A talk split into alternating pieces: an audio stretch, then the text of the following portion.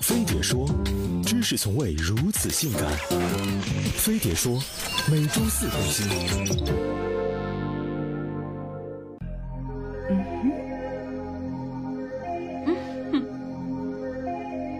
哈哈哈哈哈！嗯？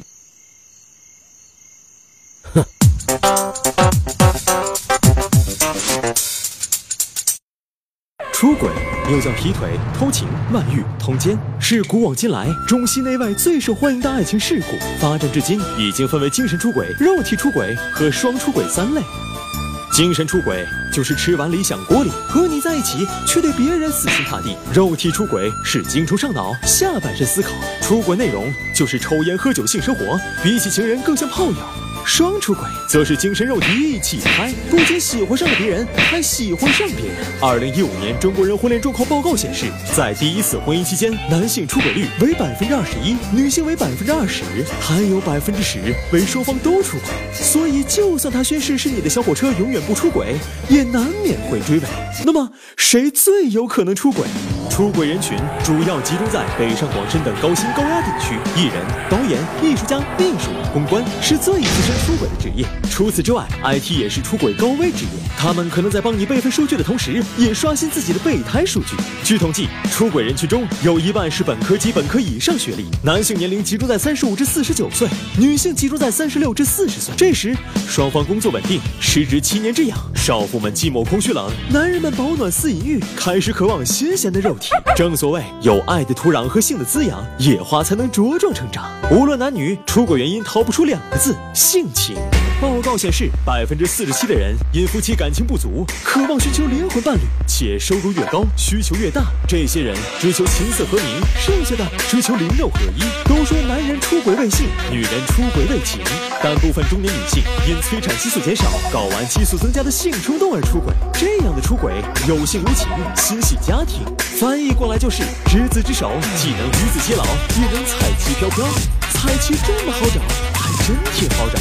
调查显示，出轨人群中，六成男性找同事出轨，五成女性跟好友厮混，还有两成的人被闺蜜挖了墙角。再加上约炮神器出现，出轨更是穿越时空、跨越地域。于是你出门防闺蜜，回家防小姨，公司防同事，网上还得防着陌生人，根本防不胜防，只能等着捉奸在床了。当然，也有人喜欢玩猫捉老鼠的刺激。玩月黑风高的心跳，这要是在古代，你玩的那都是命。在古代，万恶淫为首，出轨历来都是重罪，罪名曰通奸。处罚方式向来独具匠心。三千年前，《尚书》记载，男女不宜一交者，七刑宫，也就是宫刑。二话不说，直接没收作案工具。在宋朝，无论男女偷情，负心人被夫妻某方捉住，可以格杀勿论。到了元明清，捉奸不仅能用私刑，更能当场杀死通奸男女。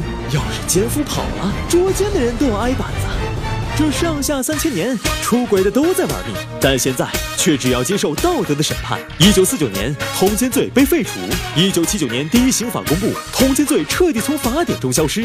但就算没罪不玩命，出轨要付出的代价也不少，轻则妻离子散，重则倾家荡产。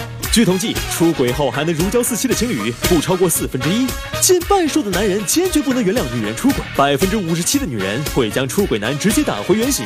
除此之外，你还要承担生育成本、小三开销、分手费，离婚还有离婚财产分割、精神损失费等着你，到最后能留条底裤都谢天谢地了。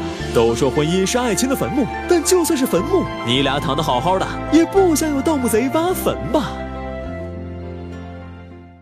一路夫妻帮路边行，胸脯二两比过去一千斤，灵魂伴侣不能放心，有无数老王他等在隔壁，躲过了小姨还有闺蜜，放得了隔壁，百个宋仲基。